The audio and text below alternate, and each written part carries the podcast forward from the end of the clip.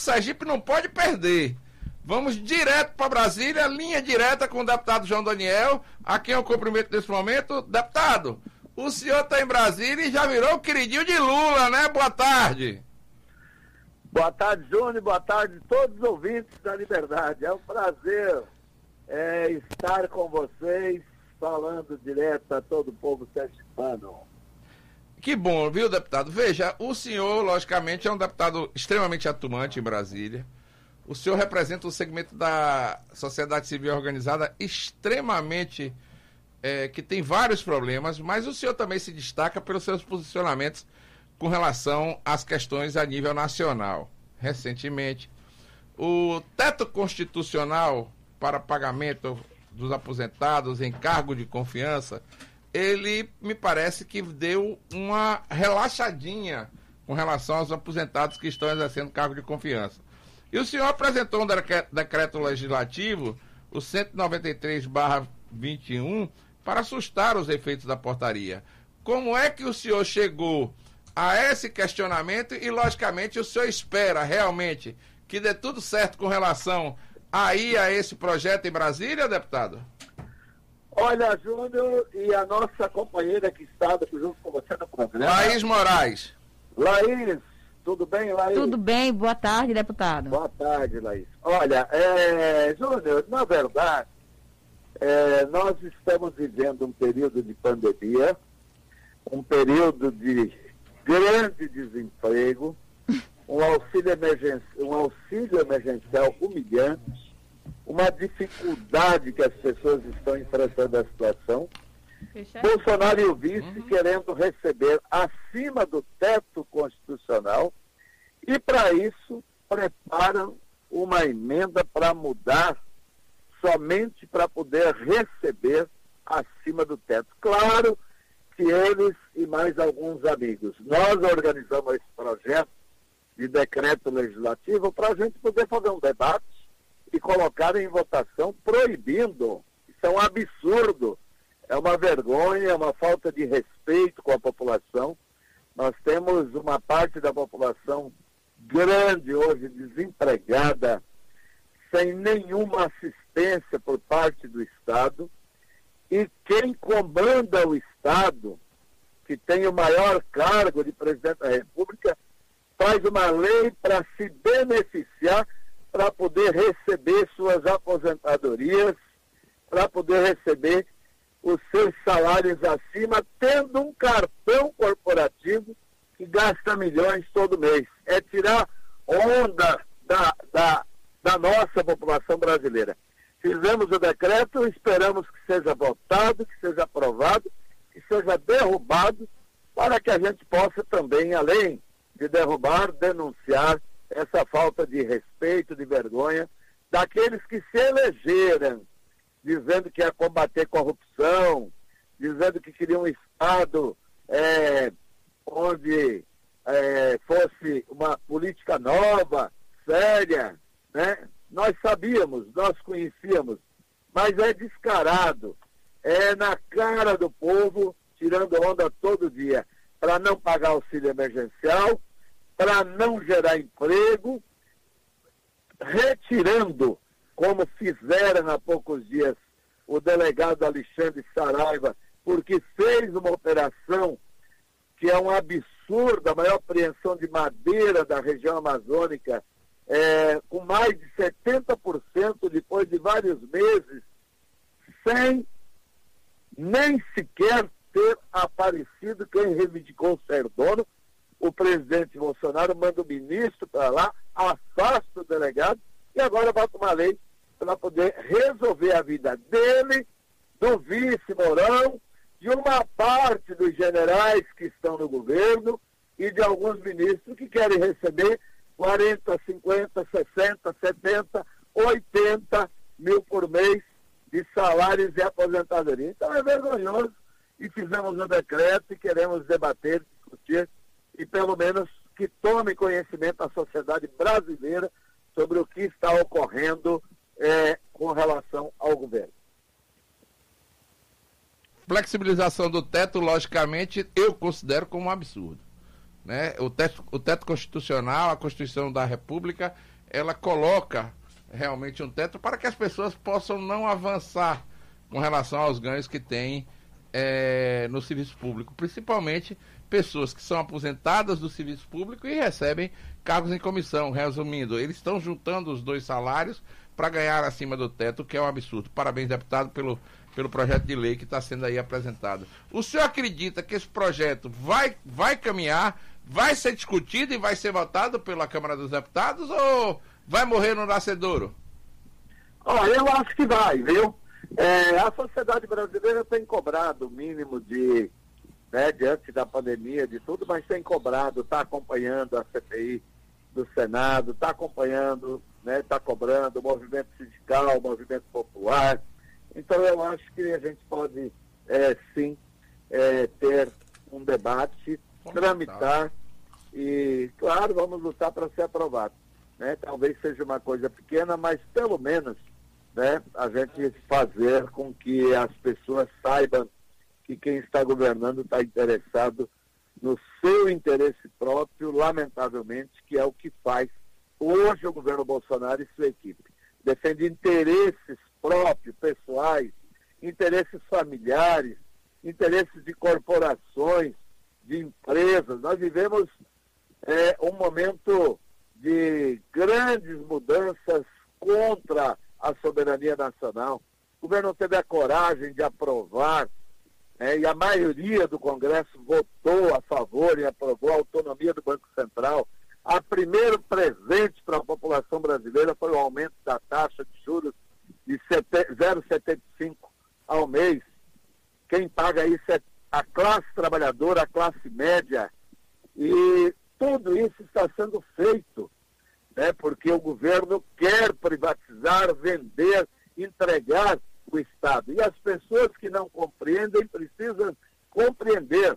Nenhum Estado faz educação pública, saúde pública, crédito de financiamento, movimenta a economia, sem ter um Estado forte no sentido de bancos estatais, empresas estatais, de ter políticas de Estado. E o que nós estamos vendo é totalmente o desmonte. E isso vai pagar o preço a classe média e a classe trabalhadora, que são mais de 90% da população brasileira.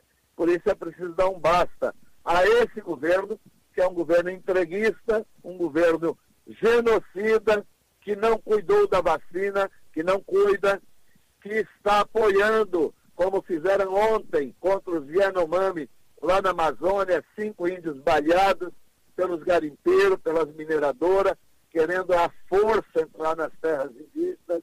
Então, nós continuaremos a luta, Júnior, em defesa do Brasil, da soberania nacional, pelo respeito da questão do teto salarial, nada acima, jamais, e também pela vacina para toda a população brasileira e auxílio emergencial decente, que é no mínimo 600 reais. Brasília está no momento de efervescência política.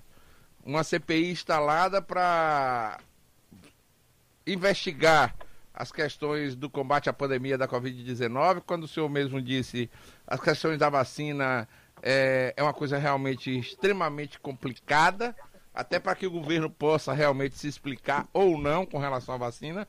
Mas o que a gente vê politicamente é que são dois lados totalmente adversos.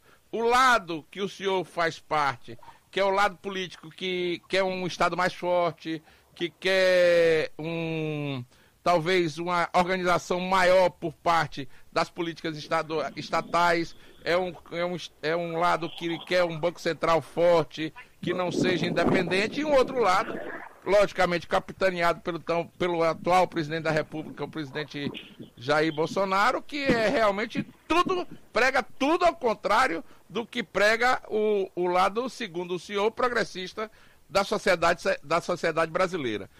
É, o senhor concorda, logicamente, com o Banco Central forte, o senhor falou inclusive da política de juros, os juros foram aumentados ontem, segundo o governo, para combater a inflação, que está alta.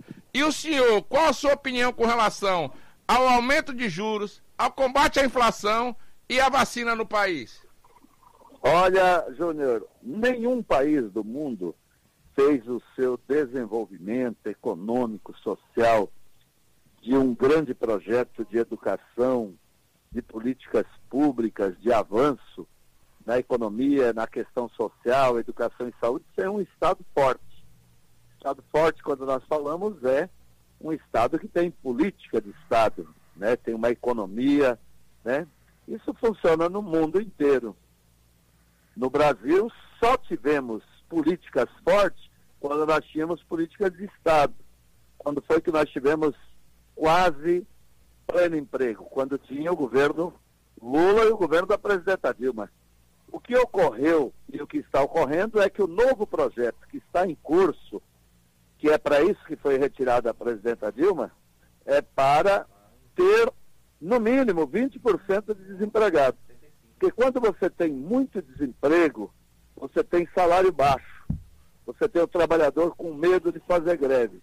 Você tem o trabalhador com medo de lutar pelos seus direitos. Porque na, na porta da fábrica ou da loja, do local onde ele trabalha, tem uma fila esperando para trabalhar. E muitas vezes sem exigir direitos por conta da situação econômica que se encontra a sua família e o país. Então, o que Bolsonaro pregou e prega e continua fazendo é isso. Ele mesmo disse: trabalho, mas sem direito. Vamos dar trabalho, mas sem direito. Na época da escravidão, todo mundo tinha trabalho. Só tinha comida e não tinha direito. É esse o Estado que eles querem. Então, nós precisamos um Estado, sim, que tenha controle de juros, que tenha autonomia é, por parte ter controle por parte do Estado, do Banco Central, não autonomia. Quem hoje é, que está controlando o Banco Central? Três, quatro bancos privados, Santander, Bradesco, Itaú. Esses são os que lucram bilhões a cada semestre, porque eles controlam a política de juros, eles controlam a política geral econômica via o conselho que é deles, que é do Banco Central. Tanto é que deixaram amarrado né, que essa diretoria vai até metade do próximo governo.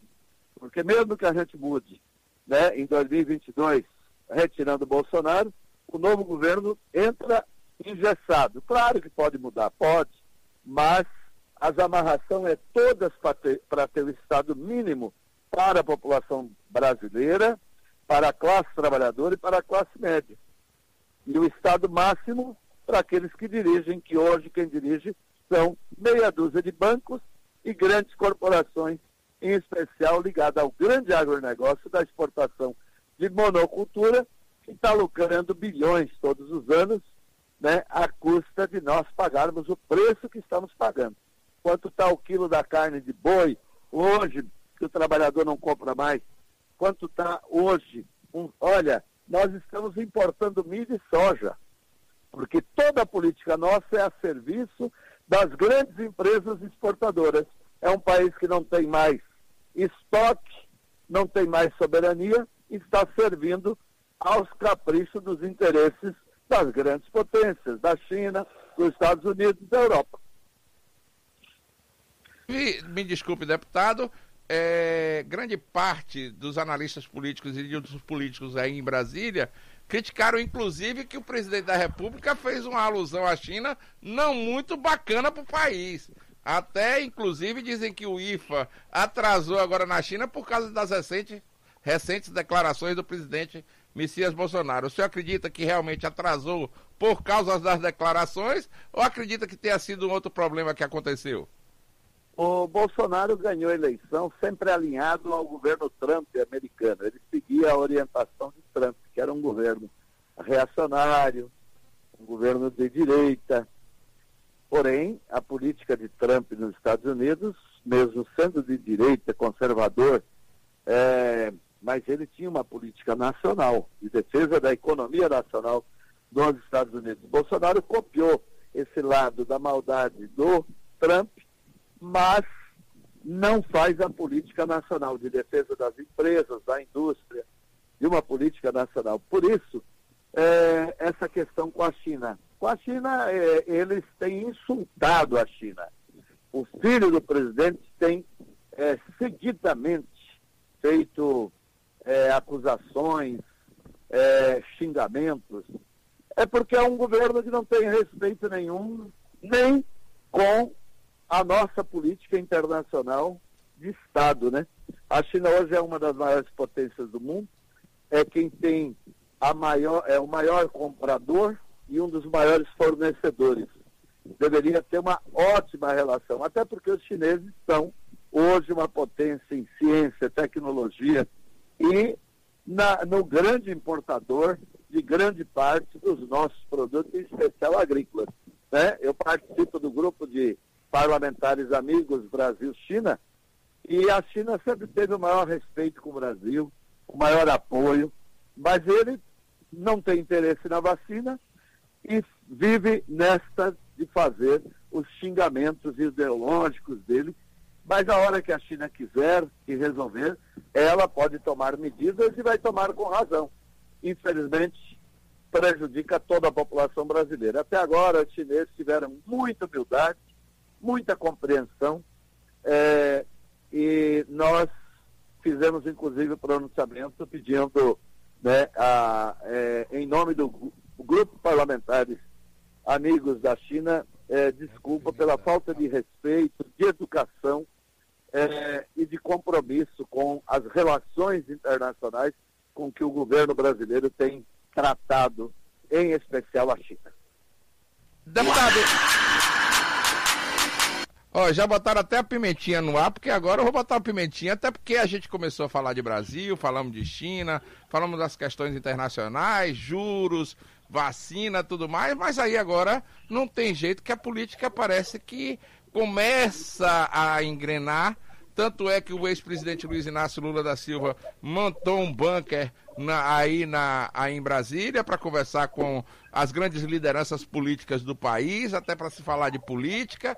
E na semana passada, aproveitando toda essa questão aí do presidente Lula, o presidente deu uma declaração, no mínimo surpreendente, que gerou especulações aqui em Sergipe muito grandes com relação às eleições de 2022. O presidente Lula disse claramente que tem Rogério, o senador Rogério Carvalho, um grande expoente da política aqui em Sergipe.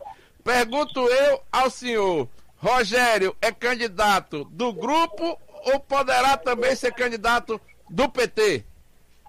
Olha, meu querido companheiro Júnior das Pimentas. É da hora do almoço, né? É hora do Olha, almoço. É, Rogério é uma liderança que todos sabem e conhecem, né, em Sergipe, quem conhece sabe da, do compromisso, da história dele, né, com o povo brasileiro, né? Não diria só de Sergipe. Rogério é sergipano, defensor de Sergipe, mas hoje é um senador que cumpre o papel de senador brasileiro. Fundamental nessa CPI e em todos os temas. É, nós fazemos parte do bloco que governa o Estado de Sergipe.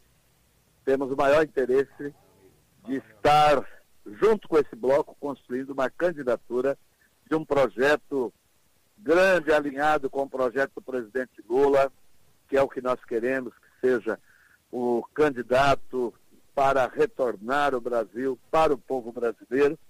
É, e o presidente Lula tem dito né, publicamente e disse né, que Rogério seria fundamental, importante e tem apoio dele para ser candidato a governo para Sergipe.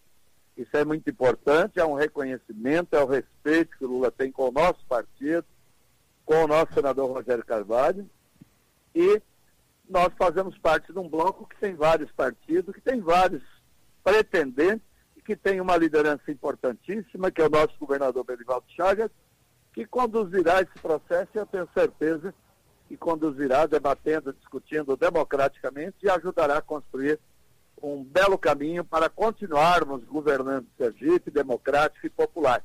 É, e o Rogério é candidato é, o grupo para debater com o grupo, junto com os outros, e a gente construir junto. Mas será candidato caso tenha o apoio, só será candidato Isso caso será tenha debatido apoio? lá na frente. Viu, ah, entendi, Por gostei. Enquanto estamos debatendo os... junto para construir junto. O somos um bloco, somos um bloco que elegeu governador, que elegeu senador, né, que elegeu uma bancada federal, uma bancada estadual, e esse bloco, continuando é, unido, debatendo, discutindo, poderá ter é, vitórias e continuar com muita força e compromisso, principalmente né, com o Sergipe, com a, com a população é, sergipana. Eu gosto de entrevistar o senhor porque eu sou uma pessoa extremamente inteligente. Tanto é que me deu um corte radical. Mandou me quietar com relação a isso. Mas, como eu sou insistente, na semana passada, logo após o anúncio do presidente da República dizendo que Rogério seria, logicamente, um excelente candidato a presidente, a, a presidente, não, desculpe, a governador do estado de Sergipe, o governador Belivaldo Chagas disse em um dos grupos de política que quem quisesse discutir política nesse momento não contaria com ele, até porque ele estava preocupado no combate à pandemia da Covid-19. Como é que o PT, como é que o senhor e como é que todos os que fazem parte do Partido dos Trabalhadores encarou a declaração do governador? O governador Belivaldo Chagas já disse a mim e a Rogéria ainda em dezembro do ano passado, e nós concordamos com ele de que esse ano é um ano de cuidar as coisas do Estado. E ele é o governador, tem nosso apoio, todo o nosso apoio. A gente sabe que ele não pode, nem deve, nesse momento, entrar nesse debate. Agora, ele nos disse, e ele sabe, e todos sabem, que nenhum partido espera para colocar um candidato faltando três meses. Todo mundo discute antes, vai discutindo, vai debatendo, vai construindo. Né?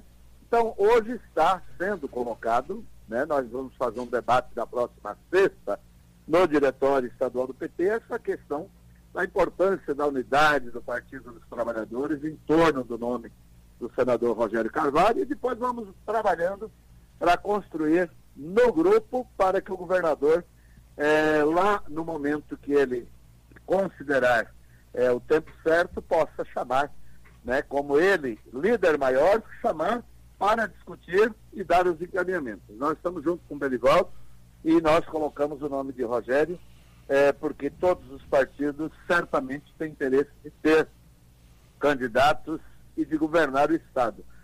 Nós colocamos o nome e vamos continuar defendendo um projeto alinhado com esse grupo né? E a liderança de Rogério tem esse, essa humildade, esse compromisso de ouvir, debater, discutir e construir. Estamos entrevistando o deputado federal João Daniel, presidente estadual do PT, que afirmou aqui no Liberdade Sem Censura que Rogério, logicamente, é um nome que pode vir a ser o candidato. Logicamente que vai discutir com o grupo, respeita a liderança do governador Belivaldo Chagas, até porque é o comandante do processo sucessório, mas que Rogério é um grande nome que vai ser colocado pelo Partido dos Trabalhadores com relação às eleições de 2022. Deputado, eu queria lhe agradecer pela entrevista, mas deixar uma última pergunta para que o senhor possa responder.